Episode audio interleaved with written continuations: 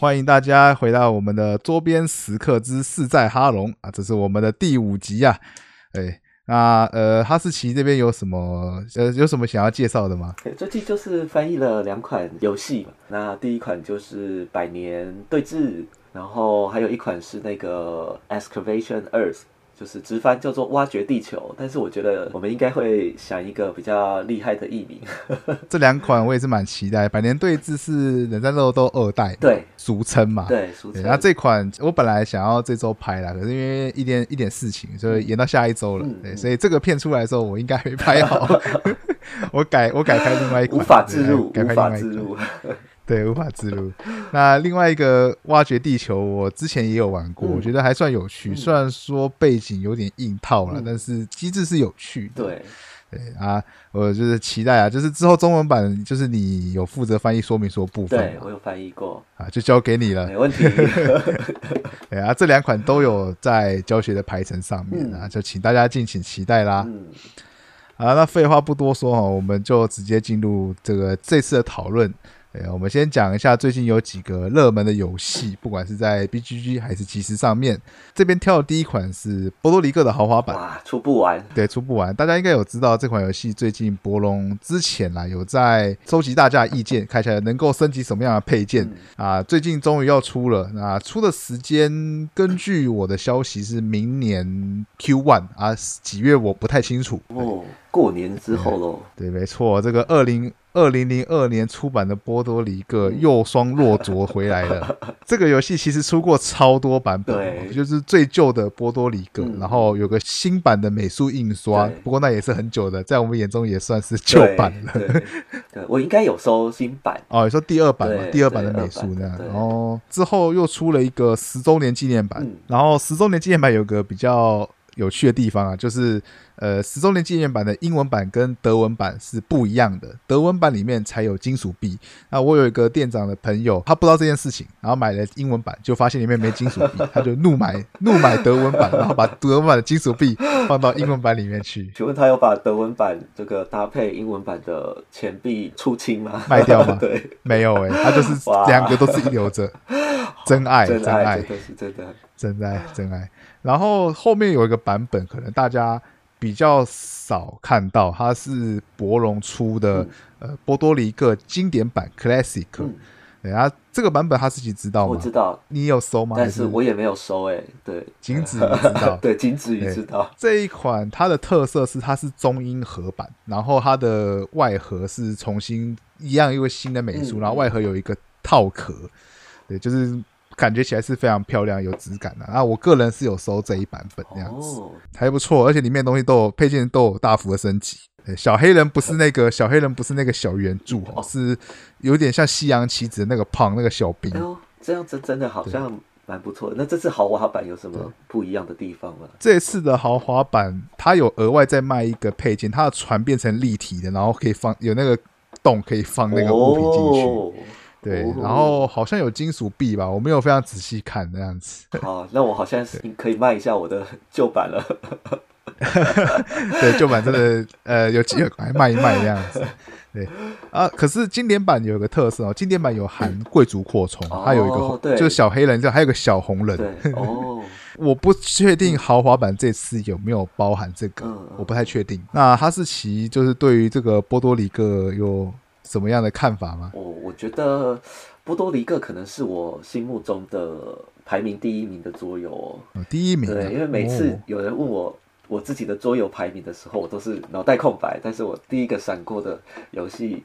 永远都是波多黎各。哎，为什么？我觉得可能是因为我第一款接触的呃策略游戏就是波多黎各吧。然后之前也在那个 BGA 上面玩过蛮多场的。哦，不是因为你去过波多黎各？没有，没有，不敢去。你没有去过波多黎 啊？为什么不敢去？波多黎各怎么了？波多黎各我不知道哎，感觉中美洲。就蛮危险的。哦，你说都到处都有枪，是不是？一个骑士，一个骑士，一个刻板印象。不过离离那边其实算蛮近的，说老实话，对，相较于我们，当然还是很远了，但相较于相较于台湾而言，对啊，所以像这种玩家可以互相选行动，然后卡位的游戏，我都蛮喜欢的。像是最近的今年的卡内基，还有那个天恩湖这两款游戏，哦，这两款真的是不错。卡内基是台湾是要找那个小谷嘛，对不对？旧桌游。那卡内基的部分因为比较多啊，我们可能先就是先讲天恩湖，卡内基之后有机会再讲。对，有人敲完再说。太多了。对啊，卡不是卡内基真的比较复杂嘛？对，稍微比较对，它游戏比较重。对对对，我觉得就是那个行动机制比起来，真的卡内基的难度比较高。就是听完规则之后，没有这么没有办法很直觉的，就是知道说我要做什么。那天恩湖嘞？因为天恩湖我其实也之前我们有讲过嘛，对，稍微聊一聊它的行动机制。它就是把各种行动板块排成一直列，然后玩家们就是可以从上面选自己想要的板块。就是游戏中还有一个推行船只，然后获得胜利点数的机制。那所以你选的板块的位置也会影响你船只推行的距离。那如果你选的板块，就是你选完板块之后，这个板块会被移动到最下面去。那玩家如果选到最下面的板块的话，它会被扣胜利点数。啊它的行动机制大概是这个样子。啊，所以基本上就是呃波多黎各的一个那个。跟风机制是有包含在里面的，嗯，对，算是吧，也不能说跟风啦，我觉得有玩出不一样的感觉。哦，不愧是 A P，对，不愧是 A P，真的不愧是他。对。好，那呃，下一款你有还有注意到什么有趣的游戏吗？哦，那下一款呢，我注意到的游戏就是呃，Voyage，这是一款先前在 Kickstarter 上有募资的游戏。然后最近也在 B G G 上面呃排名了霸榜了一阵子。那这是一款骰血游戏，玩家们在游戏中就是扮演船长，然后每每回合会掷三颗骰子，那所有玩家就必须分配这三颗骰子的任务。呃，一颗要用来决定船只航行的方向，那一颗决定船只航行的距离，那最后一颗就决定船员的任务。那我觉得这款游戏最特别的地方是，玩家们要自己印出游戏的图板，然后要自己准备一支笔，然后跟三颗骰子，算是呃在疫情当下一种全新的出版模式吧。所以它就可以节省运费啊、仓储的成本，把这个价格回馈给玩家。每份游戏只需要六美，作者他们会不断的更新游戏的地图，那之后也会不断的释出档案给玩家。所以我觉得，如果对这方面的游戏想要尝试看看的话，这款游戏应该是一个不错的选择哦。所以你赞助他之后，他会就是定期的寄一份类似电子报，类类似这样概念的东西，然后你可以更新这样。对，这样不会有就是被人家就是给我档案，我就直接分享出去，不会有这种问题啊？还是他觉得没差？他可能觉得没有关系吧，因为他他自己也说，就是这个就很适合，不论你是。面对面跟朋友玩，或是你在线上，然后找跟朋友虚拟，所以他应该是蛮鼓励玩家分享这些档案的。哦，所以他是一个人就可以玩，他骰起游戏嘛，骰起游戏通常都不会有玩家人数限制。对对，这款不会有。嗯，然后像另外一个特别的地方，他现在虽然结束募资了，但是他明年大概一月左右吧，他会在网网站上面，就是可以让所有的玩家都可以购买。所以哦，所以错过募资的玩家还是可以，还是有机会可以买到这款游戏。之前那个呃，疫情的时候也有一款那个《Rolling Realms》，嗯，翻转王国，那个是 S M 出版社出的。然后我们我们也有，因为当时是 P M P，就反正就是鼓励大家，他就直接免费公开了。所以我们有做中文化之后丢上了 T T S，那大家也可以去下载来玩玩看，也是一个蛮有趣的游戏。好，那呃，这个叫我我亚吉斯，对，我亚吉斯，我念法文。那这个字有什么特别的意思吗？啊，大家如果看过那个《航海王》吧，有有有一季的呃片头还是片尾的，就叫这个名字，歌曲就叫《Bon Voyage》，对，《Bon Voyage》啊，有有有有有有有有，后置的时候就可以上一下这个。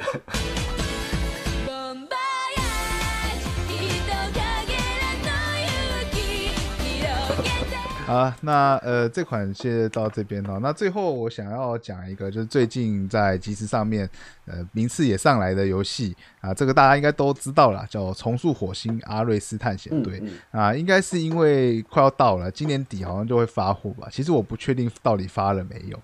OK，那作为这个重塑火星的续作，那老实说玩起来其实是差很多。再次强调，这个真的比较像是银河竞逐。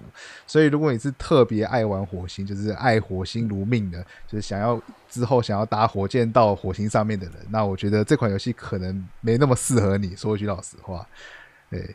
那呃，无论如何哈，那重塑火星和这个阿瑞斯探险队，我们也都有拍教学影片，所以这边就不讨论到底差在哪里了，可以自行参考。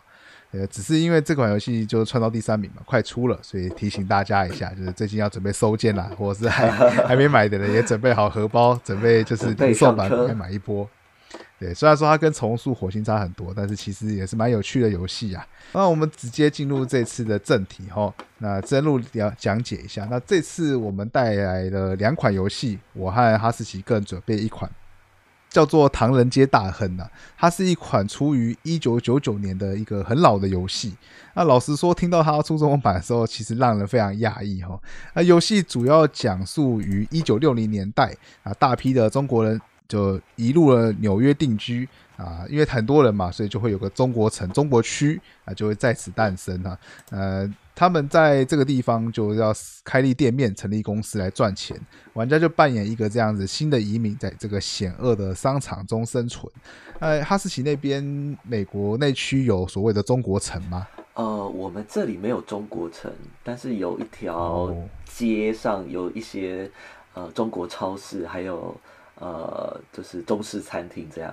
我我看到那个美剧常常都有那种怎么讲，有点吃面的那种盒子，对对对对，然后有一个筷子，所以是有的，真的，对，对对对对对对对，是是有的，对，是有的，这边真的就是这样子，用一个那个那种长长的长方体的那个纸盒装着，这样子。哦，这是一种把中式料理放到了一个西式餐盒里面吃的概念的东西。我一直都觉得很神奇，到这 我真的有点难想象，因为真的没看过，那真的是中国城才有的东西。对，没错，我第一次点外卖，然后送来这样的时候，就有一种哇，我这个好像在电影场景变成现实的那种。这个游戏就是英文叫 China Town 啊，说 China Town，说实话翻译成唐人那些大亨，我也是蛮讶异的。我觉得这个翻译有点不知所云，就叫中国城不好吗？唐人街比较就是。是呃，文化上比较广义吧，我想。哦，原来是。好了，那这个游戏整体来说其实也很单纯，就是一个即时嘴炮游戏。然后回合流程也很简单，总共只有六个步骤，而且都很直觉。第一个是拿地契，就是我们要买一块土地啊，就是获得一块中国城区的一个土地，但我们只是获得土地而已，并没有在上面盖东西。所以第二步我们要拿蓝图。它不叫拿蓝图这个动作，其实概念上是差不多。你会拿到一个建筑板块，但你还没盖上去。对，你要先有蓝图，你要有地契，你才有机会在这个点上面开设你的店面。OK，那拿完地契跟蓝图之后，就会进入一个交易阶段。如同刚才所讲，这是一个即时嘴炮游戏，玩家将会开始交易。那这个游戏采用的是即时交易制，所以随时可以打断别人交易，那随时可以讨价还价也。那能交易的东西有地契和蓝图，还有钱，以及盖好的店面。虽然不能炸掉，但是你可以把所有权转换给其他玩家，作为一个交易的筹码。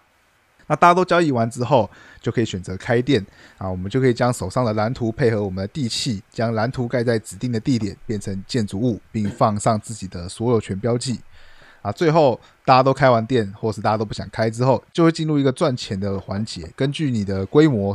收租或者是在那个店面帮你赚钱，那这个部分就有点像那种，呃，美食街啊，或是素食街这样子，就是一个区域如果都是素食的话，那这个地方的经济就会带起来，所以会玩家会希望尽量在同一区里面，就是同一个点越近越好的点，然后该开设差不多的店面啊，一起来成长。那游戏就玩六年结束，就这样，非常单纯。呃，所以开设店面需要天时地利人和，就跟现实世界一样。地契和建筑都要有，才能把你的建筑盖在想要的点。那很容易就会缺一个蓝图啊，或者是你有蓝图但没有地点，因此可以透过跟对手交易来交换一下自己想要的东西，或者是你也可以很急把把一个商店盖在一个很重要的点，例如有个人想要有个人两区的可能相机馆想要连在一起，就故意在正中间再放一个像相机馆，然后因为连在一起分数比较高，你就故意放在中间当钉子户。然后说啊，要土地，要所有权，是不是拿钱来这样子，跟人家讨价还价，哄抬对手，骗对方买这样子，这算是这游戏可以使用的一些战略考量了。呃，哈士奇之前有听过这一款吗？就 China Town？没有哎，完全不知道这款游戏，完全没听过，太老了，真的是超老的游戏。其实我会讲这款游戏最大的主因是有一点遗憾，因为以前在的桌游店打工的时候，这款一直摆在外面，但我一直都没有机会去玩它。老实说，这款游戏，这款老游戏重出江湖之后，换成中文版没有换美术，其实更让我讶异，就是。对，这个美术真的很不符合现在的这个审美观。对，审美观。呃，我觉得要重出，你不如就是跟日本合作啊，出个什么秋叶原大亨也不错。我们就有那个女仆咖啡厅区啊，H Game 游戏专区啊等等的。对啊，比起比起现在这个美术，我觉得就是你干脆跟出那秋叶原大亨可能还比较吸引人。对，真的，这个我之前去过去过一次秋叶原，路边真的会有那个女仆，就是。发传单给你，然后跟你说：“哦，这个是无料。”哦，原来你去过秋园，我我没有去过，去过一次。对，所以你有去女仆咖啡店点蛋包饭之类的吗？没有，没有。那个时候就是我算是在日本转机吧，然后转机有大概十个钟头的时间，所以就去桌游店朝圣。黄色潜水艇，呃，对，黄色潜水艇，然后它那个枯山水 啊啊，我有买，你有买？没有，那个时候我本来想买，但是太大盒，实体看到太大盒，我行李带不回来，所以就只好放弃。可惜啊，枯山水蛮有收藏价值。对对，那个真的很漂亮。哎，游玩的话还行，还行，还行。嗯，但我觉得就是收藏价值比较高的一款游戏。收藏价值，哎，下次有机会再去买。那回到这个唐人街大亨啊，那我觉得有一款就是，如果近期你们要买这种即时嘴炮游戏的话，其实我推荐另外一款叫星河交汇啊。啊，那款游戏我们也有拍教学，可以自行参考。那也是属于这种即时交易嘴炮类型的游戏，但是又融合了每个玩家都有一些，每种外星人都有这些不同的能力，那就会让你的谈判变得更有层次以及深度。那需要考虑的东西也就更多，资讯量其实蛮大的。这是我看到的一个有趣游戏啊，唐那些大亨啊，其实不是因为它很好玩才介绍，只是弥补心中的遗憾这样。介绍一下，对 对对对，因为以前这放在外面都一直没有搞懂它，现在趁这个机会搞懂一下这样子。那哈士奇这边准备的是，嗯，接下来要介绍的是 The Palaces of Carrara，那这也是一款老游戏，大家可以在 BGA 上面玩到。那中文叫做卡拉拉的王宫，这是正式名称吗？对，呃，在 BGA 上面的名称是这样。OK，对，然后这款游戏的呃是在二零一二年的时候发行。那当初因为英文版的数量非常稀少，大家只能够买到德文版，所以也在玩家之间掀起相当大的讨论。那这一次呢，二版的游戏在 GameFound。这个募资平台上面募资，那微调了一些我觉得让游戏更好玩的规则。游戏的背景设定在盛产大理石的意大利，那玩家们就接到了皇宫的命令，要求玩家要美化城市的样貌，所以玩家们必须采集大理石，利用大理石当材料，在不同城市建造呃建筑物，还可以装饰各种雕像，然后再邀请皇室来评价你的工作成果。所以游戏的流程非常简单，轮到玩家行动的时候，玩家从三种行动中选择其中一种执行。那这三种行动分别是获得建筑方块，然后或者是利用建筑方块购买建筑板块，然后第三种行动是利用建筑板块获得分数。呃，虽然游戏流程非常简单，然后它的建筑板块也没有特殊能力，但是利用建筑板块的价格操控，然后使用建筑板块的方式，还有有限的得分机会，也让玩家可以感受到非常强烈的选择纠结，还有玩家互动。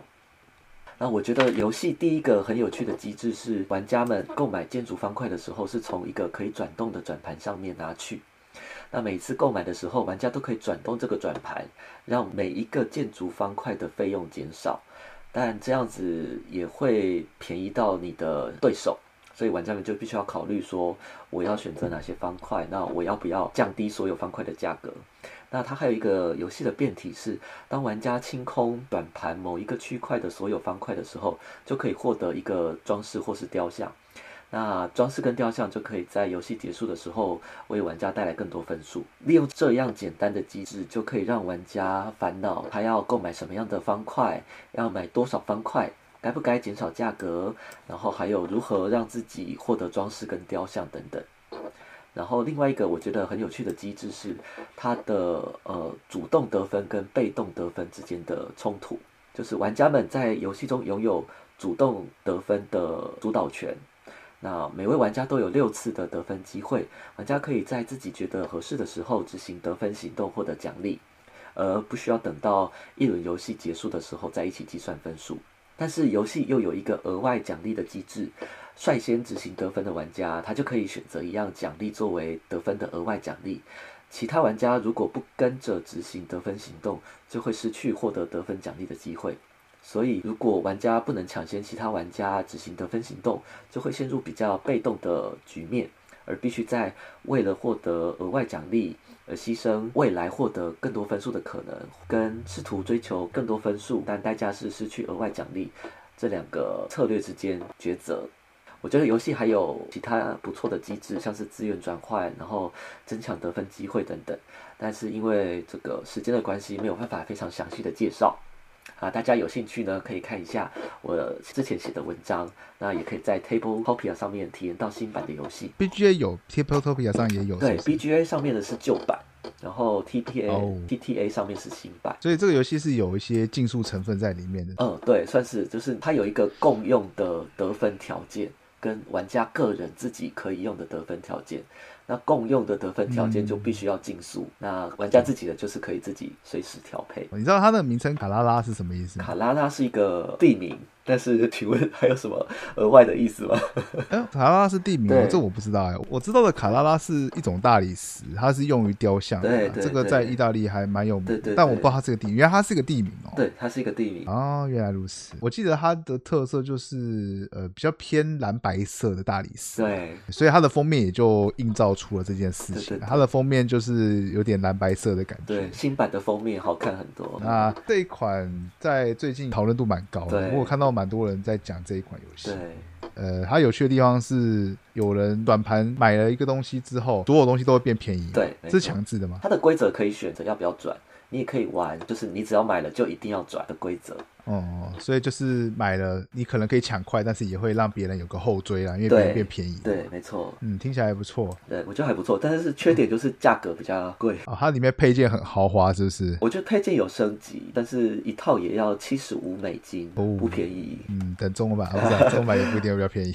它木质就可以选中文版哦，所以它本来就有附在里面。对对啊，跟那个之前的龙焰盛会一样，可以选中文版木质。OK，那呃，以上这两款就是唐人街大亨跟卡拉拉的王。宫啊，这两款是我们这次想要深度讲解的游戏哦。那下面的话就是一样，下一个环节就是我们要找一些有趣的文章跟大家分享一下。这一次有趣的文章选定的主题是。最近有很多那种套皮的桌游嘛，包含《巫妖王之怒》或者是《小小魔兽世界》之类的。嗯，对。那其实我们这次要讨论是反过来的，就是如果这个是这个电影或者是一个电玩，但是套了桌游的皮，对，我们是讨论这样子反过来的，看一下桌游能不能在其他产业上面也有额外的发展。这个突然之间，如果要大家想一个好像以桌游为主题改编的作品，好像蛮难想的。但其实整理一下之后，发现其实超多。对，整理一下发现哦，好。好多，但是还是以国外为主，对吧？台湾的确，台湾知道真的有点少对，也有啦，也有日本，日本的也有。对，那首先呢，像是今年六月有上映一部叫做《Werewolves Within》，这是一款就是以一夜终极狼人为主题而衍生的作品，而且好像评价还不错。烂番茄上面的分数有八十六分，算高了，算高吗？想不到，对，想不到，还以为这四十几，四十几呢。对。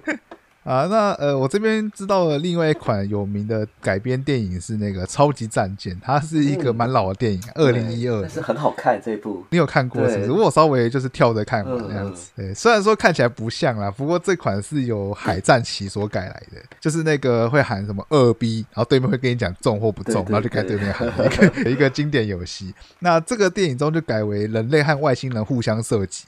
啊，一开始。在电影中的剧情啊，一开始外星人就移动方式比较单纯一点，他小看我们人类，那所以路线很直，就人类就很容易预测到外星人的路线，然后就把外星人炸掉了许多船舰。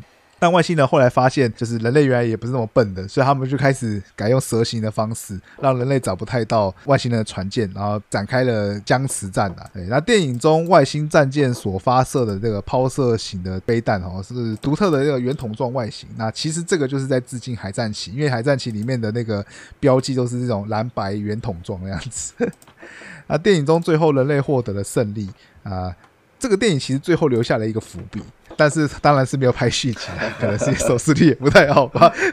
呃，要是十年后二零二二有打算出续集的话，我觉得可以考虑跟那个博龙出版的那个《深海谍影》合作，改成开那个 开潜水艇这样子。我觉得它后面那个互相射击的部分，其实比较像《深海谍影》。老实说，嗯嗯，你有玩过吗？《深海谍有，我有玩过一次的样子。哎，我觉得就跟那个一样啊，就是。对面有一些行为，如果就故意用静音，然后赶快逃离的话，你就很难抓到他。对，其实就是海战棋的高级版《深海谍影》。哎，我是觉得还蛮有趣的，没玩过可以玩玩看。那另外一个比较知名游戏，那个《魔法风云会》的动画影集，也将于二零二二下半年登上 Netflix 网飞。这个动画影集有几个比较让人眼睛一亮的，首先它是由《复仇者联盟四：无限之战》导演罗素兄弟来负责。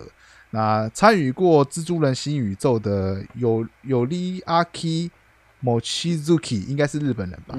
呃，将会为本作监制和联合执行制片，也算是一个蛮豪华的阵容，所以也是值得期待啊。哎，那哈士奇这边还有其他就是想要分享？你有找到逆 IP、逆套皮？有哦。那像是最近这个。刚刚以二十七亿五千万欧元的价格被卖出的 Asmodee 旗下也有不少游戏有改编成影视作品的计划，像是《米勒古狼人》，它也要改编成恐怖电影。那是由这个 Netflix 热门影集《亚森罗平》的作者主导的故事，据说也是会发生在一个被狼人侵扰的小村庄。等下，那个亚森罗平是那个黑人演的，对，就是黑人演的那个啊。那那个蛮好看的，我觉得蛮有趣，还蛮好看的。我有看完第一季，啊，第二季我也看完，还不错，你可以看完。好，好像蛮值得期待的哦。如果可以期待，真的，我觉得还不错。好，那那下一个刚才说的是什么？卡坦岛对卡坦岛，卡坦岛也要跟这个索尼合作拍成电影，有参与制作过《天摇地动》呃，《空军一号》，然后《小丑还文》，然后乐高玩电影这些制作者一起参与。除了这个之外，还有《Ticket to Ride》。也有改编成电视节目的计划啊！T T R 要改编是什么？那个铁路纪录片吗？不知道哎，不知道 都没。之前目前只有说它有改编，但是我不晓得究竟要改编成什么。真是神奇！然后卡坦跟索尼合作，对，是蜘蛛人卡坦岛这样吗？卡坦岛猛毒，砍头岛血蜘蛛，搞不好是卡坦岛的强盗之类的。那除了这些之外，还有像是 Uno，然后 Clue，Guess Who，还有 Trivia。等等，这些游戏也有改编成电视游戏节目的计划哦，哇，真的很多。其实查一查就发现，其实还蛮多的。当然，刚才讲的很多都是电影啊，或者是电视节目。其实桌游改成的游戏也还蛮多的。那这边讲一个，我觉得最特别的就是卡坦 AR。对啊，哈士奇，之前我其实有问过你，啊，你那时候根本连有这个东西都完全不晓得。对，它正式的名称叫做卡坦世界探索者，卡坦 World Explorers 啊。那这是由知名游戏 Pokemon Go 的公司恩社所开发的一款 AR 游戏。你在游戏中就会看到很多 Pokemon Go 的影子啊。当然，Pokemon Go 也不是鼻祖，它前面还有一个叫呃，我有点忘记了，是一个 英文名字的游戏，它其实是从那边改来的。对，那玩家将会透过各种据点去收集材料，并且可以跟其他人或 NPC 交易，然后盖出属于自己的繁华城市。啊，不过可能因为这个玩法跟卡坦，不如说是跟桌游的差距有点太大了，就是喜欢卡坦的人下载这个，然后就会。不知所云，然后不喜欢卡坦的人就不会去下载这个，他们会去选 Pokemon Go，所以所以就会变成就是好像人数有点惨淡啊，所以大概两年左右时间吧，在二零二一年哈，也就是今年十一月就正式的官服了，有点可惜。虽然说我没有去玩，就是对。那恩社的另外一款游戏，大家可能也比较知道了，因为在台湾有上，叫做《哈利波特巫师联盟》啊，啊，也不幸的将会在明年的一月关闭服务，这只剩 Pokemon Go 这样。的巫师，巫师还活着，巫师。你说巫师，你说哈利波特吗？巫师的那个 Witcher 的 AR 还活着啊，Witcher AR 还活着啊，巫师 AR 我倒是不知道，我没有研究。哈利波特我稍微看别玩过了，嗯，然后我也我也没有他的意思。对，我觉得 AR 的游戏就是太太需要到处走了，这个比较比较不方便一点。没有，而且刚好碰上疫情。对啊，对。对于 AR 游戏来说，冲击非常之大，对，没有办法。啊，那以上是我们这一期介绍的唐人街大亨和卡拉拉的宫殿嘛？